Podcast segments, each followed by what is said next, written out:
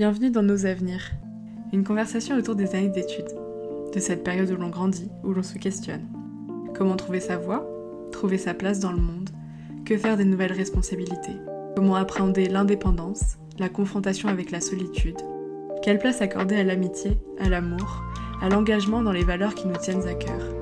Comment se sentir épanoui à la fois personnellement et scolairement pendant cette période si spéciale. Je m'appelle Mathilde Brunet, j'ai 20 ans. J'ai aujourd'hui envie de faire entendre la voix des gens comme moi, qui traversent ces années à la fois si enrichissantes, mais déstabilisantes et complexes. On parlera avec des personnes qui m'inspirent, on parlera de différents parcours, de leur histoire si singulière, mais à la fois traversée par les mêmes problématiques, de l'influence des études et de cette période sur la personne que l'on devient, d'échecs, de la pression de la société ou de nos proches, tout ça dans le but de décomplexer cette étape, de réfléchir à comment la parcourir de la façon la plus sereine possible. On essaiera ensemble de se projeter dans 10 ans, des rêves et des espoirs plein la tête. J'espère que tu te retrouveras dans ces conversations, toi l'adulte en devenir, ou le nostalgique de l'insouciance de la vie étudiante. Bonjour à tous, je vous retrouve aujourd'hui dans le tout premier épisode accompagné d'Élise, connue sur l'internet sous le pseudo Élise Maes. Je la suis déjà depuis bien longtemps, et comme quelques personnes sur internet, j'ai un peu le sentiment d'avoir grandi avec et grâce à elle. Elle a notamment réalisé des vidéos sur YouTube il y a quelques années et publié des bandes dessinées où elle racontait son quotidien en prépa littéraire, d'abord sur Tumblr, puis sur Twitter et Instagram. Aujourd'hui, elle se livre un peu plus sur sa vie, toujours à travers ses dessins. Elle a aujourd'hui trouvé sa voie dans l'édition. On a parlé de la période de la prépa, de la compétition, mais surtout de littérature, d'engagement militant, de vivre seule, de comment ses amis lui ont permis de trouver sa voie. On a également abordé la place de la santé mentale et de l'importance de la créativité dans son équilibre. Je suis très heureuse d'avoir réalisé ce premier épisode avec elle et j'espère qu'il vous plaira autant qu'à moi. Est-ce que dans un premier temps tu peux te présenter? Alors je m'appelle Elise, j'ai 21 ans, euh, je suis en études d'édition cette année et euh, j'habite en région parisienne. Est-ce que tu peux nous donner un peu le parcours que tu as fait jusqu'à là? J'ai commencé par une hypocagne euh, en région parisienne. J'ai fait ma cagne au même endroit, donc c'est une prépa littéraire euh, où on nous prépare au concours de l'ENS. Euh, voilà, c'est un rythme assez intense c'est un, ouais, un programme d'études assez élitiste. donc j'ai passé l'ENS, j'ai eu la SOUSA, donc j'étais assez contente, c'est quand t'as une bonne moyenne en gros, mais pas assez pour aller à l'ENS. Et donc moi j'étais contente et puis je suis allée à la fac, là j'ai fait un an de lettres et euh, j'ai préparé différents concours. J'ai essayé de repasser le CELSA pour aller en communication. Ça n'a pas marché. Et euh, le CELSA, euh, ça n'a pas marché à l'oral. J'ai bien vu que c'était pas pour moi. Et en parallèle, j'avais postulé à de nombreux masters d'édition, notamment en alternance. Et c'est là où je me suis retrouvée cette année. Et donc cette année, j'étais en M1 en édition en alternance. Et ça me plaît énormément. J'ai vraiment l'impression d'avoir trouvé ma voie pour le coup. Alors que j'étais vraiment encore perdue jusqu'en mars dernier, quoi. Et euh, ouais, et du coup là je vais passer dans ma dernière année euh, d'études et euh, j'ai l'impression d'être toujours super jeune quoi. Hmm. Voilà. Est-ce que tu peux revenir un peu sur les choses qui t'ont marqué pour l'instant dans ta scolarité Moi je dirais en tout cas en prépa, ce qui m'avait marqué c'était combien j'avais de mauvais résultats au début et le chemin que j'ai parcouru pour arriver bah, dans les bons de la classe à la fin. Euh, on a en prépa euh, ce système de compétition où tu es classé à chaque devoir, à chaque concours blanc avec tes amis. Et euh, ça, ça m'a marqué parce que j'ai eu l'impression de me hisser, tu vois, vers le haut.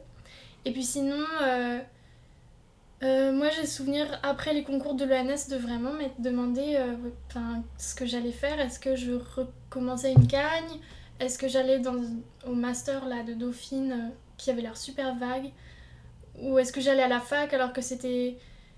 C'est pas que c'était mal vu, mais c'était. Ah bah t'as rien eu d'autre. Tu vas à la mm. fac. Pourquoi t'es venu en prépa si c'est pour finir à la fac? Et euh... en fait, la fac c'était assez épanouissant, tu vois. Je sais pas si je m'y serais plus dès la L1, mais euh... tu t'organises vraiment. Euh, en comparaison avec la prépa, t'es beaucoup plus libre Enfin, ça, c'est un truc que tout le monde dit, je pense, mais. Euh, je sais pas, je me suis sentie beaucoup plus adulte en fait. Et beaucoup plus lâchée dans la nature et moins encouragée aussi par les professeurs. parce que t'es plus anonyme.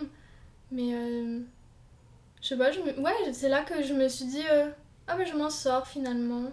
Alors que quand t'es en prépa, t'es dans une bulle où tu, tu vas te fissurer à chaque instant. En prépa, il y a que la prépa, tu vois. Et il y a que tes résultats. Et moi, je travaillais tous les jours. Et quand je travaillais pas certains jours, je me disais que je faisais pas bien mon, job d'étudiante, tu vois. Et euh, ouais, c'est uniquement ce qui te.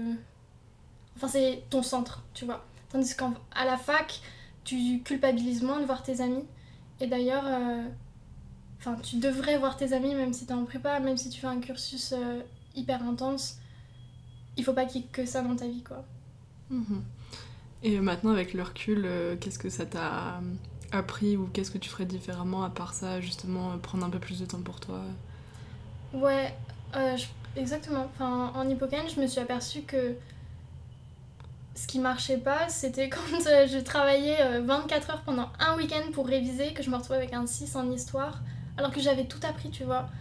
Euh, mais j'avais pas suffisamment dormi j'avais pas suffisamment pris du recul par rapport au cours pour évaluer, tu vois, les enjeux, les problématiques, plus que apprendre par cœur une leçon. Et euh, en Cagne, du coup, ce que j'ai fait différemment, c'est que essayé d'un peu plus dormir. Et euh, j'étais quand même beaucoup. J'avais plus confiance en moi en Cagne parce que j'avais fini mon hippocagne sur une, tu vois, sur une bonne euh, évolution. Et du coup, j'avais plus confiance en moi, quoi. Et ça m'a permis de me, enfin, ouais, me reposer un peu sur mes acquis. Et qu'est-ce que je ferais différemment?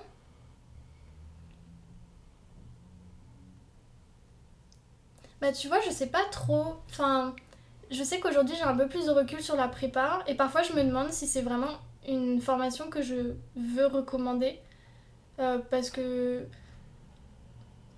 enfin en Cagne moi c'était difficile parce que du coup j'ai j'ai eu un trouble anxieux euh, généralisé qui a été diagnostiqué un an après. Du coup j'ai passé ma Cagne avec euh, de nombreuses crises d'angoisse. J'étais sous anxiolytique euh, et c'était pas très suivi. Enfin c'était donné par ma généraliste tu vois donc c'était pas suivi. Et euh, ma psy me convenait pas, du coup, j'allais plus la voir. Et c'était dur pour ça.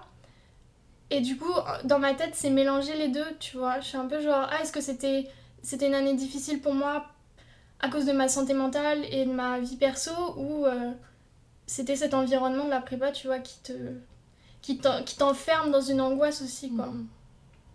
Ouais, c'est vrai, je pense qu'on a tendance à trop séparer euh, la vie euh, scolaire du reste, à croire qu'il n'y a que ta vie scolaire. Et sauf que ça peut pas marcher s'il n'y a pas un équilibre euh, ou si t'es pas bien d'un côté comme de l'autre, quoi. Ouais, je suis d'accord. Et c'est pour ça qu'avoir des, des, des encres, tu vois, en cours, avoir tes amis euh, Mm.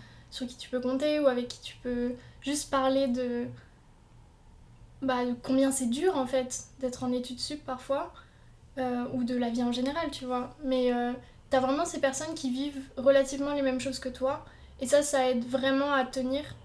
Et euh, je trouve que cette, euh, cette solidarité, elle n'est pas forcément encouragée en prépa. Enfin, les profs nous invitaient à travailler ensemble, mais comme tu as ce climat de compétition, ça marchait pas trop. Enfin, j'ai souvenir, moi, euh, que ma classe, il n'y avait pas énormément d'entraide. Enfin, c'est une- c'est- ouais, c'est un euphémisme, il n'y avait Mm. pas... Et c'est pas... Je leur en veux pas, hein, parce que moi, ça va. Mais euh, on aurait pu faire mieux, tu vois. Et justement, euh, quelle place t'as accordée à l'amitié et qu'est-ce que- quelle place t'accordes maintenant à l'amitié dans ta scolarité, enfin dans ta vie étudiante?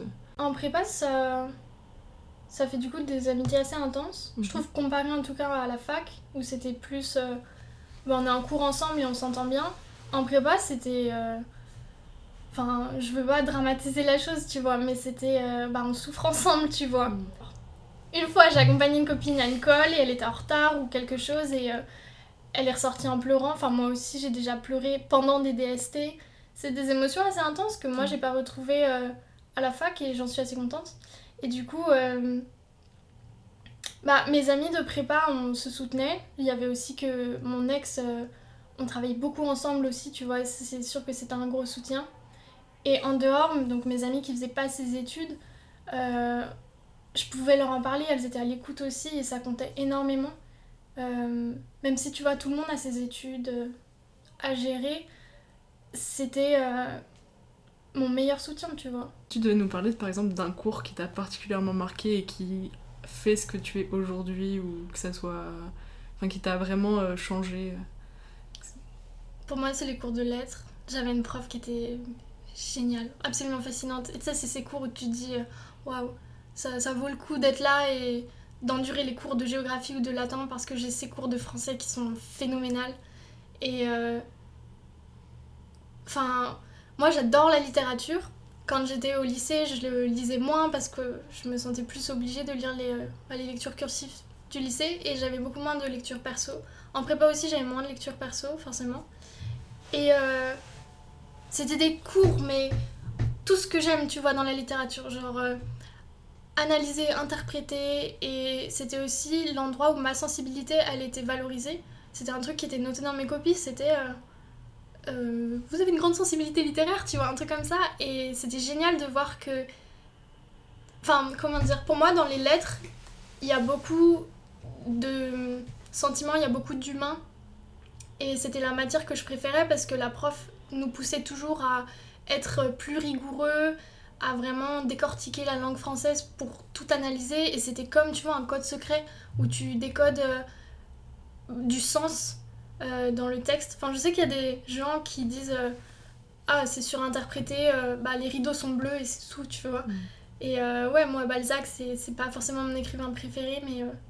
Et c'est des cours que je garde, mais super précieusement, tu vois. Je vais peut-être pas les relire tout de suite, mais ils, sont, ils sont hyper précieux, quoi. Et dans quel sens ça, ça t'aide dans la vie en général ou dans tes relations ou quoi? Ces cours de français, moi, ils m'aident euh, dans la mesure où j'ai appris à être hyper rigoureuse grâce à ça. Et aussi des connaissances que j'ai retrouvées nulle part ailleurs. Euh, je sais pas, je pense à tu vois, plein de petites anecdotes que ma prof pouvait dire. En Hippocane, il faut savoir qu'elle était très intimidante et très. euh, Comment Une fois, j'ai levé la main et elle a dit Ah non, mais si c'est pour dire des bêtises, il vaut mieux se taire, tu vois. Et tout de suite, t'es genre saquée et remise à ta place. Et quand on arrive en Cagne, en fait, je suis allée en français spécialité du coup, enfin en lettres spécialité avec cette prof. Et là, en fait, tu fais partie des, des choisis, tu vois. Du coup, elle t'aime bien. et moi, je l'adore cette prof, mais elle a une drôle de de manière de t'accueillir, du coup. Mais euh, euh, ouais, c'était une prof assez sévère, je pense. Et euh, comme elle enseignait une, une matière que j'adorais, j'en ai des souvenirs encore marqués. En fait, c'était étudier mon amour de la langue française et de la littérature.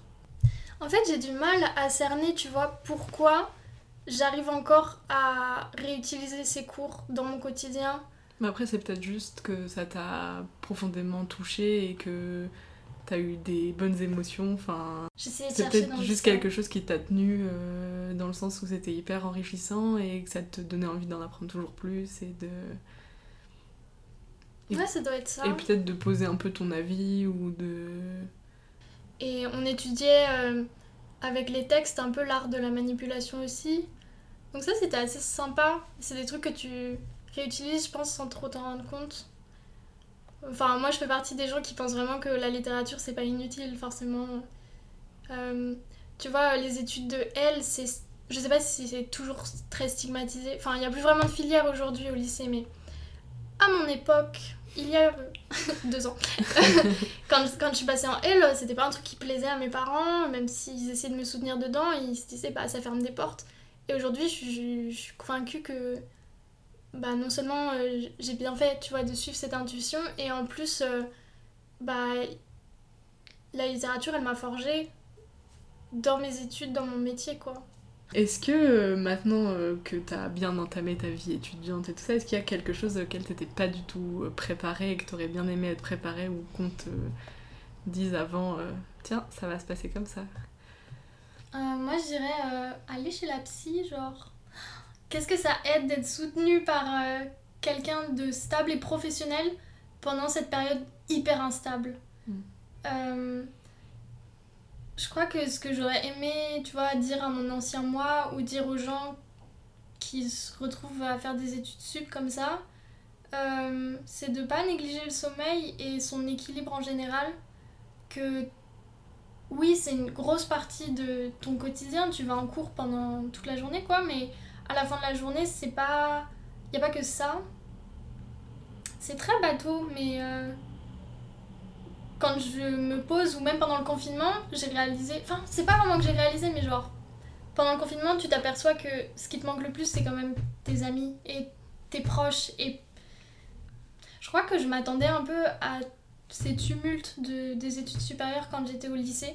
Je me souviens, euh, j'ai fait un post Instagram euh, où, je, disais euh, Ah, si je survis les deux prochaines années de ma vie, je serais impressionnée avec moi-même. Et ouais, je suis grave impressionnée, tu vois. Je suis grave fière de moi et de bah, d'avoir fait ce parcours.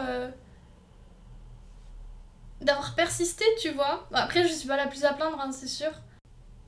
Quelque chose qui a été plus dur que prévu ou ou quelque chose que tu avais vraiment idéalisé Pour moi, la plus grosse surprise, c'était ma santé mentale qui s'est complètement effondrée, tu vois. Du coup, j'allais te demander qu'est-ce que t'as pas aimé, mais est-ce que t'as vraiment quelque chose qui t'a déplu? Bah, tu vois, maintenant que j'y pense, je me dis, mais comment j'ai pu me lever le matin pour aller à 8h à l'école? Aujourd'hui, c'est vraiment un truc qui me paraît hyper insensé. Je comprends pas comment je pouvais me lever si tôt. Mais. Euh moi, je crois que le système de compétition m'avait beaucoup déplu en prépa. Et une fois à la fac, euh, les cours que j'ai le plus aimé, c'était les TD parce qu'on était en contact direct, tu vois, avec les profs. Et même dans certains TD, on était quand même 40 ou 60. Bah, t'as quand même l'impression d'être euh, importante en tant qu'étudiante. Du coup, ça, euh, ça m'a pas trop plu. Globalement, la fac, tu vois, c'était assez. Euh, pas haussement d'épaule, genre, c'est ok. C'est. Bon, ma foi. Ok. Et euh, si on parle un peu plus de ton épanouissement plus personnel euh, pendant cette période, qu'est-ce que, qu'est-ce que tu retiens Mais c'est un truc qu'on disait juste avant. Enfin, moi, je, suis d'accord qu'on grandit énormément pendant cette période.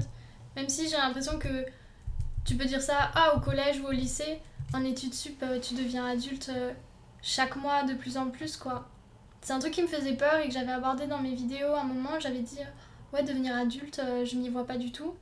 Et tu vois, là, j'ai 21 ans et j'ai vraiment l'impression d'être ouais, une jeune adulte qui fait de son mieux et qui essaye. et au niveau de l'épanouissement, je pense que le fait bah, d'obtenir des diplômes, ça aide pour la confiance en soi. Tu te dis ah je suis bonne dans ce que je fais en fait parce que j'ai réussi à obtenir cette distinction, ce diplôme, euh, ça te conforte dans l'idée que, que ouais, t'as une, une forme de but dans, dans ta vie à court terme en tout cas. Moi j'adore mes études, tu vois. Genre j'en parle... Euh, bon, c'est pas j'en parle régulièrement, mais euh, j'en parle avec plaisir. Quand j'ai des, des, anciennes camarades de prépa qui me demandent à quoi ça ressemble les, les études en édition, je suis... J'en parle avec plaisir. Et... Et comment tu penses que tu as trouvé ta voie? Euh, Ce que j'ai beaucoup aimé à la fac, c'est qu'on avait pas mal de cours assez divers. En tout cas, à Paris Diderot, euh, on avait. Comment ça s'appelait? Des croisements disciplinaires, je crois. Mmh. Donc, euh, j'ai fait un atelier d'édition numérique qui n'était pas waouh, super exaltant, mais tu touchais un peu d'édition et tu discutais avec d'autres personnes qui avaient cette, cette curiosité au moins pour l'édition.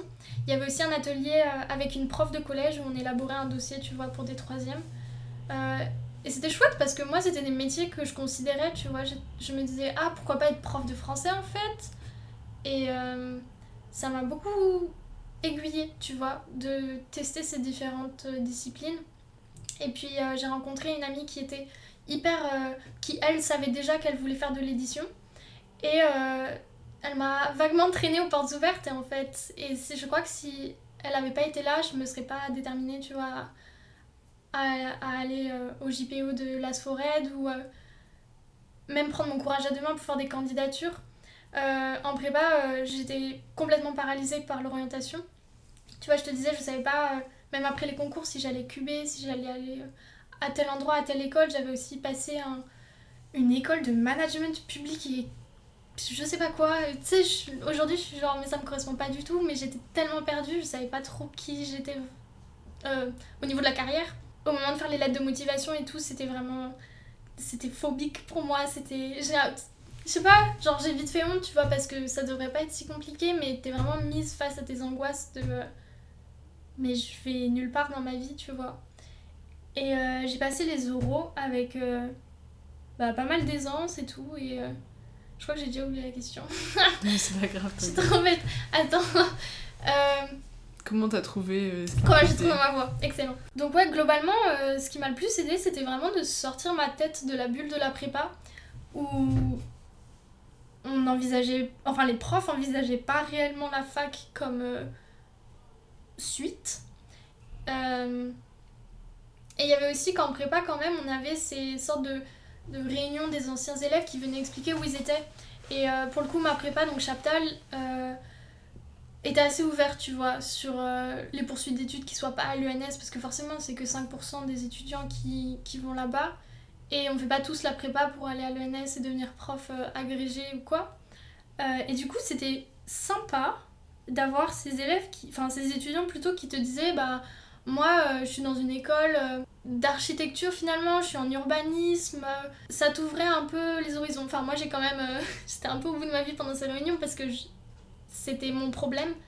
Mais euh, tu vois, il y a des prépas qui préparent au concours de commerce que tu peux passer avec euh, la filière euh, de la cagne. Et ouais, c'est des trucs, comment dire Les profs, ils sont sensibles, ils vont pas te forcer à aller dans certaines filières.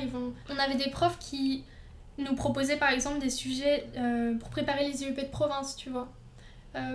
Pour tous ces élèves, enfin pour tous ces étudiantes en hippocane qui voulaient passer les concours euh, voilà, de Sciences Po Province. Ma prépa était sympa avec ça, mais je sais que c'est pas son travail, tu vois, de nous mettre face à des élèves qui nous parlent chaque semaine de leur parcours, mais ça arrivait qu'on ait, tu vois, comme ça, une, une comédienne qui vienne, euh, c'était une ancienne élève, euh, elle nous racontait comment son hippocane s'était passé, donc relativement mal, et là, elle nous jouait genre un morceau de... Enfin, elle nous interprétait une, une pièce qu'elle travaillait. Le mieux, c'était... juste de faire des recherches en fait. Et euh, le stage aussi m'a beaucoup convaincu que c'était là où je me sentais bien et je me sentais utile.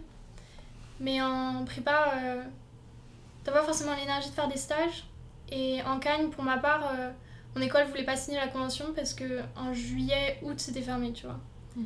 Et les stages, euh, pour le coup, c'est hyper fondateur pour savoir euh, si tu te vois là-bas ou quoi. Comment t'as vécu euh, justement quand t'as commencé à faire des stages et à rentrer entre guillemets dans la vie professionnelle Comment t'as vécu euh, les responsabilités? Ah, les responsabilités. Bah, j'avais des responsabilités moindres parce que je vivais toujours chez mes parents. Après, j'étais trop contente d'avoir un mini mini salaire. Euh, mon stage euh, a duré trois mois et demi. Et au début, c'était juste après une période de rush. Du coup, il n'y avait pas grand chose à faire. Donc, j'étais un peu la stagiaire de troisième qui disait Est-ce que je peux vous aider? Et euh, je, pense que les premières semaines, je m'occupais de réécrire les résumés des livres, tu vois, pour le site internet. Donc euh, c'était se familiariser avec le catalogue. Mais euh, petit à petit, j'ai pris un peu des responsabilités. Tu te sens un peu plus importante quand on te fait confiance. Ouais, quand on te fait confiance dans un milieu professionnel, tu vois. Et avec l'autonomie Est-ce que euh, donc t'as pris ton autonomie il y a pas si longtemps? Est-ce que comment t'as vécu le fait de changer d'environnement, euh, d'apprendre à gérer euh, Moi, je suis en autonomie partielle. j'ai la chance d'avoir mes parents qui m'aident énormément à financer bah, mon loyer. Euh, et pour moi, c'est l'un l'un des points tu vois, les plus essentiels, c'est de vivre seule et de, de vraiment avoir mon rythme et d'être... euh, Je sais pas si c'est autonome le mot, tu vois, mais c'est genre... D'un côté, t'as de compte à rendre à personne. Tu peux euh, te lever à 14h et ça fera rien si ce n'est... euh, toi, tu te sens pas forcément en phase avec ça. Mais euh, je me sens 100 fois plus adulte depuis que j'ai à m'occuper de mon linge toute seule, tu vois. Où tu te dis, bon, bah, si je fais pas les courses, en fait, je vais pas manger. Et c'est des choses euh, avec lesquelles. Enfin, quand j'étais en prépa, mes parents étaient adorables avec ça, tu vois. Ma mère euh, s'occupait tout le temps de faire les lessives, mon père faisait tout le temps les courses. J'avais pas du tout cette charge à prendre. Et maintenant que j'ai légèrement plus de temps, mais aussi euh, bah, j'ai envie de. Voilà, de, de me détacher de mes parents aussi. C'est des points d'adulte, tu vois. Après, j'ai conscience encore une fois que c'est ça, ça vient d'un privilège, tu vois. Il n'y a pas tous les étudiants qui peuvent dire euh, Ah, pour moi, c'est épanouissant, entre guillemets, de faire mes propres courses, tu vois, parce qu'ils doivent le faire, mais euh, voilà, de, dans ma position de petite meuf privilégiée qui sort de prépa, euh, je me sens moins infantilisée en- qu'en prépa, tu vois. En plus, en prépa, t'es au lycée, donc euh, c'est aussi quelque chose. Moi, j'adore vivre toute seule. C'est c'est ce qui m'aide le plus cette année à avoir l'impression que j'avance dans ma vie. Malgré le confinement, parce que forcément pendant le confinement, je suis retournée chez mes parents, j'allais pas rester dans mon, mon petit studio étriqué. Et il fallait que je voie mes chats et tout. Ouais, t'as cet endroit à toi en fait. Du coup, euh, je pense. Enfin, j'ai cet endroit à moi plutôt. Du coup, j'ai l'impression de. d'avancer dans les étapes vers Mhm. l'adulte. Il y a la solitude, donc ça n'a jamais été un souci pour toi. Ça va pas la tête. Si. Euh, j'ai beaucoup de mal avec le silence euh, titre personnel. Donc j'écoute Mhm. souvent n'importe quoi en fond, des vidéos, Netflix. Il peut y avoir des journées où je regarde 3-4 fois la même vidéo tellement c'est. C'est une playlist qui se Mhm. débrouille toute seule. Euh, j'ai beaucoup de mal avec la solitude parce que j'ai des pensées qui se taisent pas. Du coup, euh, si tu me laisses 30 secondes toute seule, je peux vraiment faire des crises euh, toute seule. c'est mon talent. Mais je suis souvent au téléphone avec des copines. Je retourne voir mes parents en temps normal, parce que là c'est pas vraiment normal, mais en temps normal, toutes les semaines à peu près, pour arroser mes plantes qui sont restées là-bas, pour voir mes chats et ma famille. Euh, bah, la solitude, ouais, c'est un- l'un des problèmes majeurs. Euh, après, je voulais pas vivre en coloc. Enfin, j'avais pas vraiment d'amis euh, qui cherchaient, tu vois, cet endroit et je sais pas, je me sentais ok, tu vois, de vivre toute seule euh, dès le début. Mais il y a aussi que, tu vois, quand j'ai emménagé seule, bah, j'étais en couple. Donc je me disais, bon, bah ça va aller, j'aurai ça. Et euh, ça va pas durer très longtemps, une fois que j'ai eu mon appart. Mais là, ça va. hein. Euh, du coup, c'est chouette aussi, tu vois, parfois de ramener tes dates à la maison et d'être Mhm. genre, c'est ma maison, elle est rien qu'à moi. Je comprends. Est-ce que tu as évolué au niveau de tes valeurs, euh, de tes engagements, euh, que ça soit personnel, associatif ou autre? Je me suis radicalisée à gauche.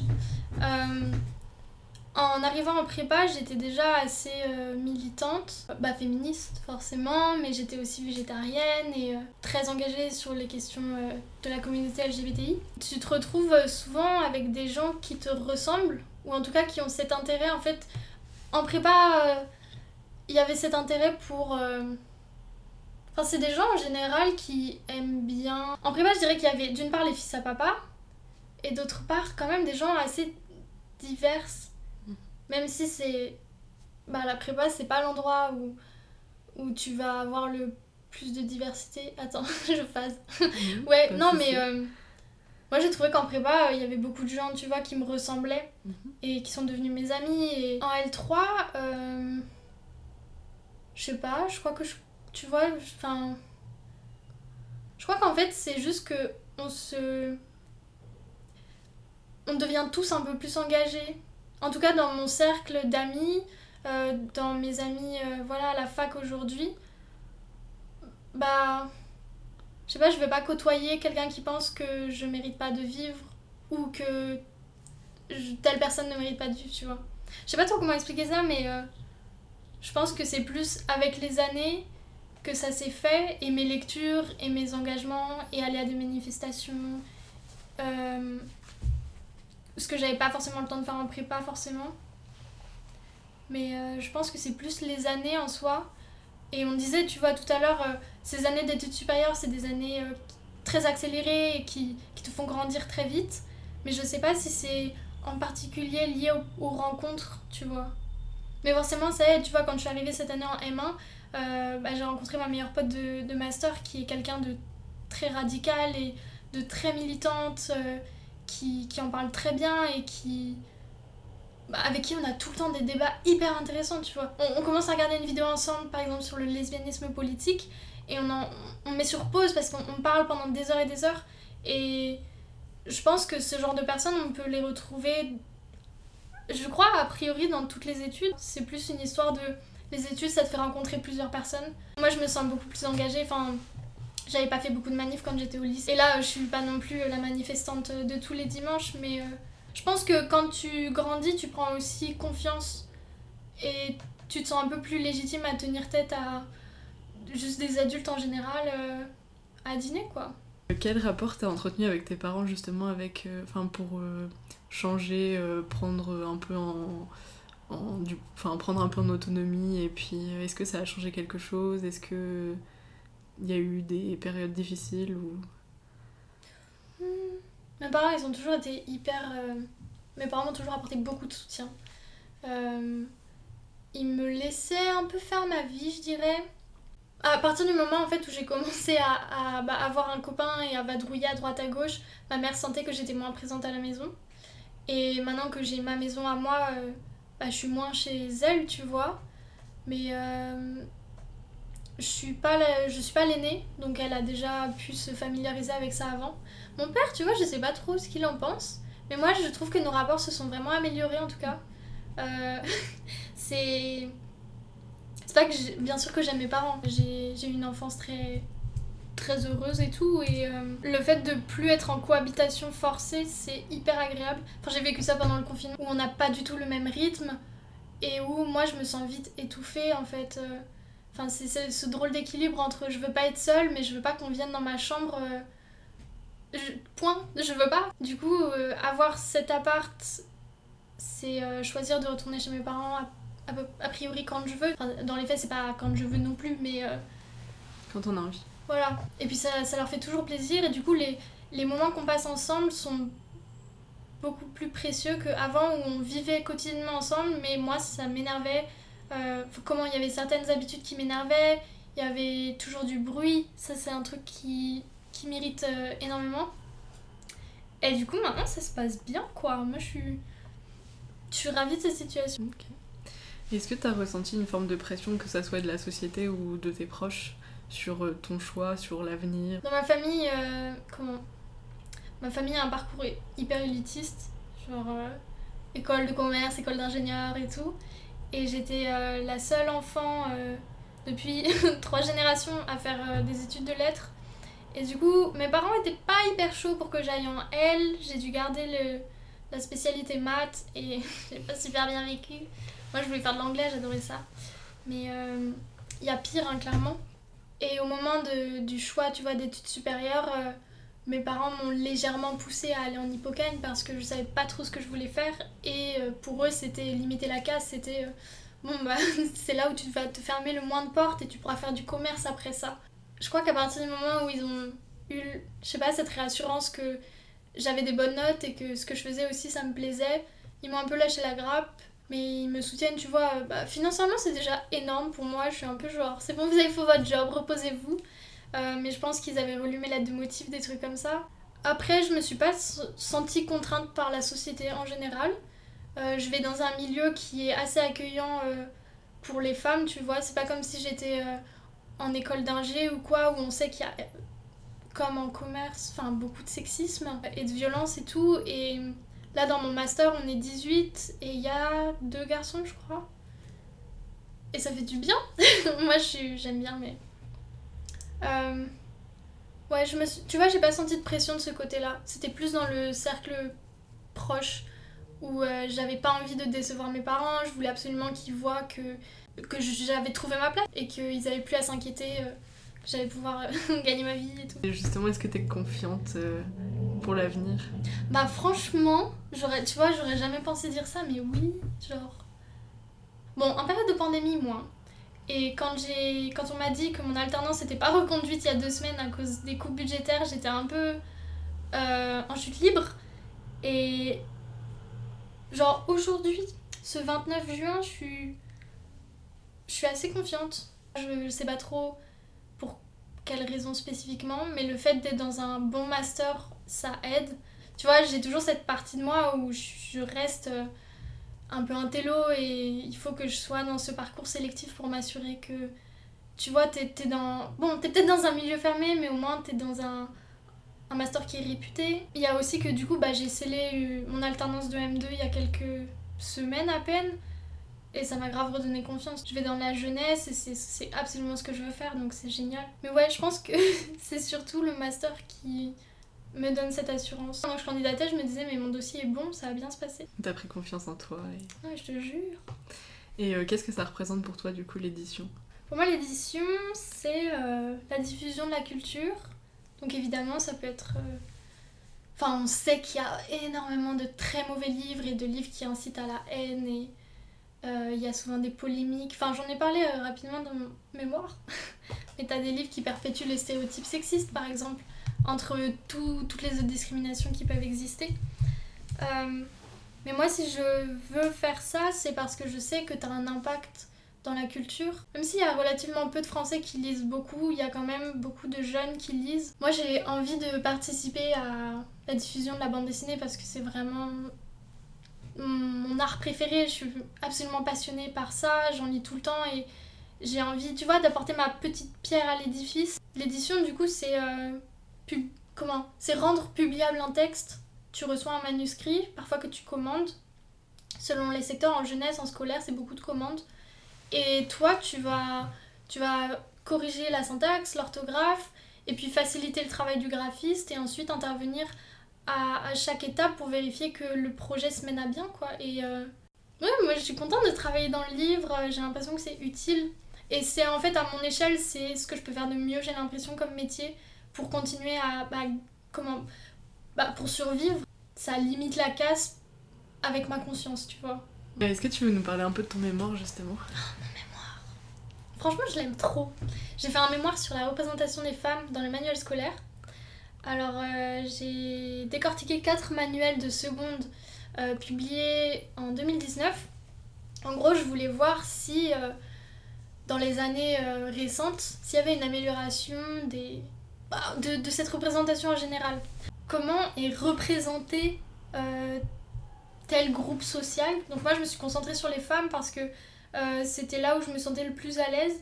Et je me suis dit, c'est tellement c'est tellement une cause, le féminisme dont on entend parler souvent, ça doit être la meilleure qui puisse exister, tu vois. Si, si je regardais euh, la représentation des, personnes racisées, je me disais, euh, franchement, ça va être déprimant, tu vois. En tant que blanche aussi, je me sentais pas hyper à l'aise de faire ça. Et du coup, euh, bah, j'ai analysé un peu les archétypes qu'on retrouvait dans les personnages féminins. Ce qui revenait très souvent, tu vois, c'était, bah, quand il y a une meuf dans le texte, c'est la femme l'amante, l'amoureuse, la femme aimée, donc le love interest, ou bien c'est la mère du héros. Et euh, bien sûr, il y avait, tu vois, des perspectives optimistes et tout, mais...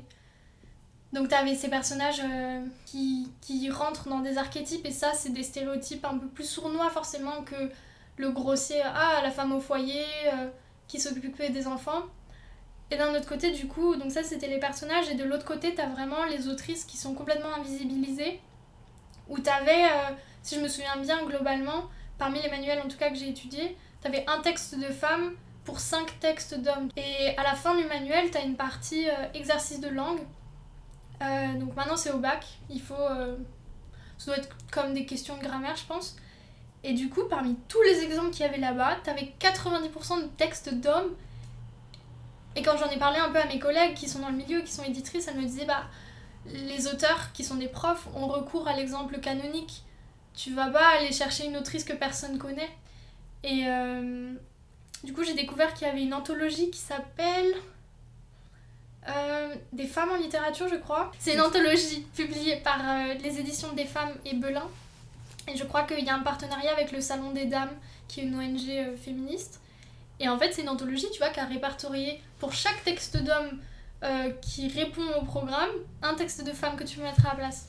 Donc tout mon mémoire tournait autour de la contrainte éditoriale, enfin plutôt mon mémoire tournait autour de la conciliation entre les préoccupations féministes et euh, la réalité du terrain, donc les contraintes éditoriales. Parce qu'au fond, tu peux nuancer la responsabilité de l'éditeur en disant Ah, mais il n'y a, pas, a pas assez de temps en fait. Et euh, ma conclusion, tu vois, c'était vraiment bah, les manuels ont des représentations sexistes parce que la société est sexiste, ça va pas Enfin, c'est pas révolutionnaire, tu vois, comme euh, constat. C'est hyper intéressant de travailler sur ça. J'étais assez convaincue, tu vois, du bien fondé de mon sujet. Je l'ai justifié en long, en large. J'ai lu pas mal de textes et d'articles de sociologues. Et c'était passionnant. Et à la fin, euh, j'espère que je vais pas me faire saquer parce que. bah. Le sujet du féminisme, ça, ça fait encore débat. Euh, c'est-à-dire que. Comme dans les manuels on va dire que la première vague du féminisme est acceptée, donc euh, ah oui, bah, les femmes, bah, c'est bon, vous avez des droits et vous pouvez voter. en plus, vous avez accès à l'IVG, euh, que demande le peuple Et là, on est vraiment dans la quatrième phase, le mouvement euh, hashtag MeToo notamment.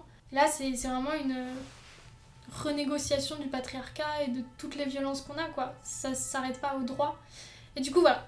je sais pas si j'aurai une bonne note, mais j'ai fait un truc qui est en phase avec mes valeurs Et j'étais contente que mon mémoire tourne autour de ça et responsable de master me soutenait pas mal, donc euh, c'était agréable. Écoute, une bonne expérience. Ok, très bien. Euh, pour finir, est-ce que tu as peur de, du moment où tu vas lâcher cette période étudiante? Bah ouais, grave. Mais je pense qu'avec l'alternance, comme tu as déjà un pied à moitié dans le monde du travail, tu te sens moins intimidé par l'idée de waouh, il va falloir que je cherche un premier job. Mais je pense vraiment euh, que ça va être très étrange. Enfin, tu vois, parfois je réalise, je me dis, oh mais j'en ai déjà dans ma dernière année. Et j'en ai un peu marre des études, tu vois. Donc je me dis, bon, bah c'est bien. Et d'un autre côté, c'est. Euh, waouh, je veux vraiment être seule dans la nature. Enfin, pas seule, parce que t'as toujours ta famille. Enfin, moi j'ai ma famille plutôt, mais ouais, c'est hyper intimidant. J'ai pas hâte, tu vois, de cette période où je vais enchaîner les CDD et tout ce qui est instable en fait, c'est forcément. Enfin, à titre personnel, je sais pas, mais c'est hyper inconfortable euh, de pas réussir à te projeter avec certitude. Après, ce qui est relativement pas mal avec l'édition, c'est qu'elle se concentre autour de Paris, donc je sais que j'aurais pas à bouger énormément pour avoir un poste.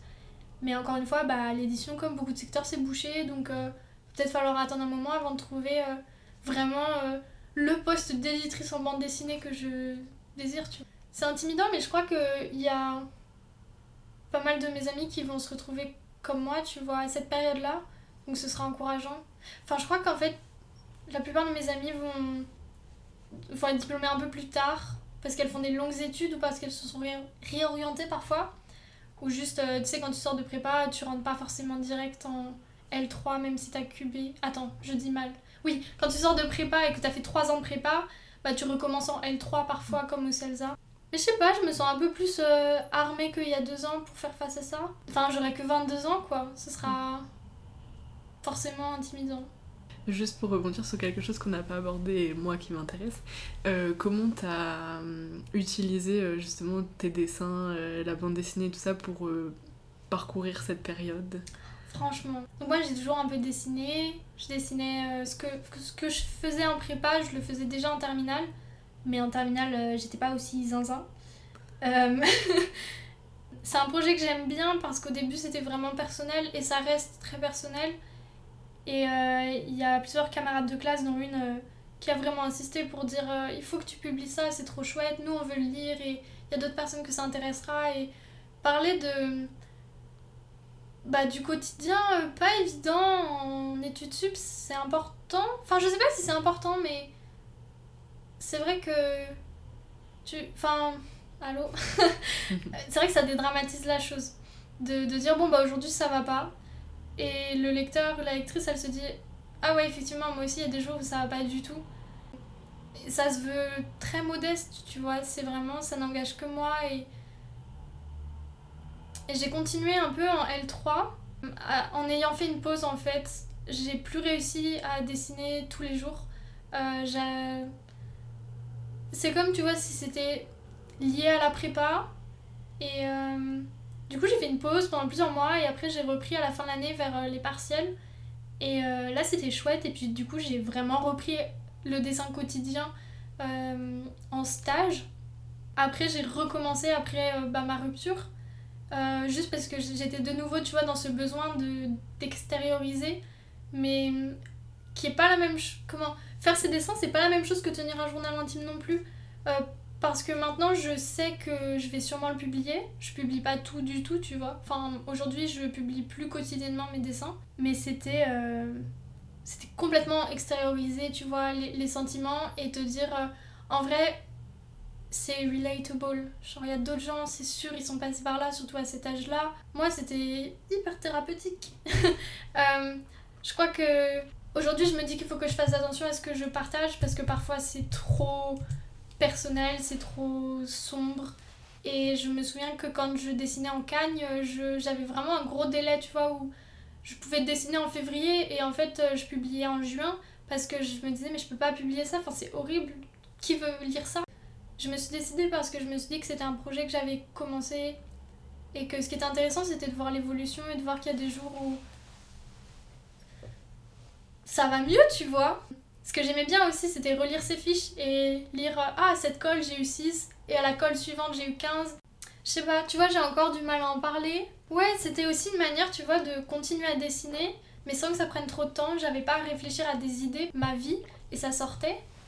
Et aujourd'hui, que j'ai un peu plus de temps pour réfléchir à.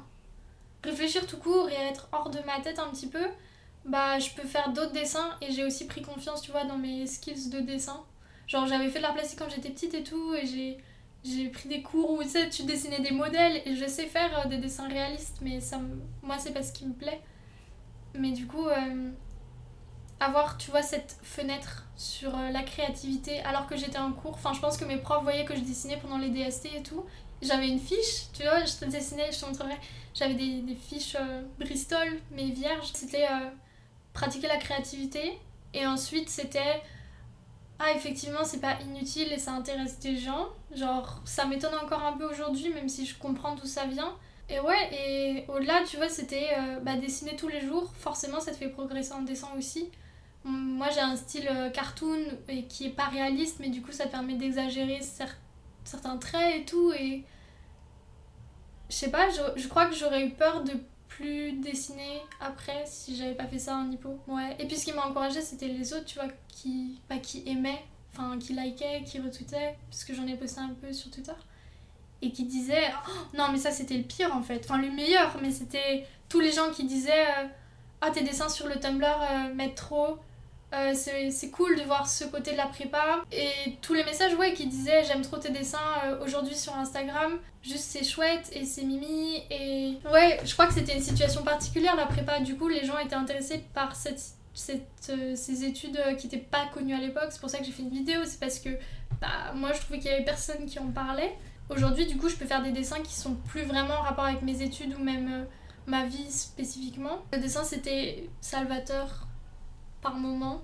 Ça m'a aidé aussi à prendre confiance euh, en les publiant. Ça m'a aidé à voir euh, Ah ouais, j'ai vraiment un petit truc là, tu vois. Et euh, comment tu t'imagines dans 10 ans? Est-ce que est-ce que t'as un rêve C'est grave. ouais, un peu égocentré, mais j'aimerais trop publier un livre, tu vois. Genre, c'est un truc dont on a déjà parlé, dont on m'a déjà parlé. Et j'espère que dans 10 ans, tu vois, j'aurai mûri un projet, j'aurai quelque chose d'intéressant à dire. Là, je fais mes petits trucs de mon côté, je fais des petits zines et je dois encore asseoir plein plein de trucs, tu vois, dans ma mon identité créative. Mais euh, dans 10 ans, j'aimerais bien être éditrice, pour sûr. Et euh, tu vois, contribuer à publier ces voix qu'on n'entend pas assez. Et ouais, avoir une forme de d'engagement au moins dans, j'allais dire de militantisme, mais avoir une forme d'engagement dans mon métier. Et à côté, tu vois, euh, je veux pas être illustratrice de métier parce que c'est pour moi vraiment un hobby que je veux garder euh, comme ça, comme sas de sécurité et, pas, euh, pas dépendre, comment, pas faire dépendre ma survie sur ça, sur l'art parce que pour moi c'est trop, c'est pas un truc que j'arrive à gérer. Enfin, parfois je dessine pas pendant 2-3 mois, tu vois. Euh, et du coup, dans 10 ans, je pense que je serai toujours en région parisienne et tu vois, j'espère que j'aurai trouvé l'amour de ma vie, je serai toujours avec mes, mes potes et tout. Mais ça va, tu vois. Aujourd'hui, j'avais vraiment envisagé le futur comme quelque chose de. Bon, bah écoute, on va voir. Après, demain, ça se trouve, je serai au fond du trou, hein, et je serai genre. tout est horrible Mais euh, aujourd'hui, ça va. Et je pense que c'est beaucoup d'années de maturité aussi de d'arriver à ce point. Est-ce que tu veux qu'on s'arrête là-dessus? Bah ouais, ça me convient. Parfait. Merci à Elise d'avoir accepté l'invitation et d'avoir été ma première invitée. J'espère que cette conversation vous aura plu. Je vous invite à suivre Elise sur ses comptes que vous trouverez dans les notes du podcast et à découvrir ses dessins si ce n'est pas déjà le cas. Merci d'avoir partagé cette discussion avec nous et d'avoir été jusqu'au bout. N'hésitez pas à me faire part de vos retours et à me suivre sur Instagram du podcast, Nos Avenirs tout attachés. Si vous souhaitez découvrir la suite, abonnez-vous et à bientôt pour le prochain épisode.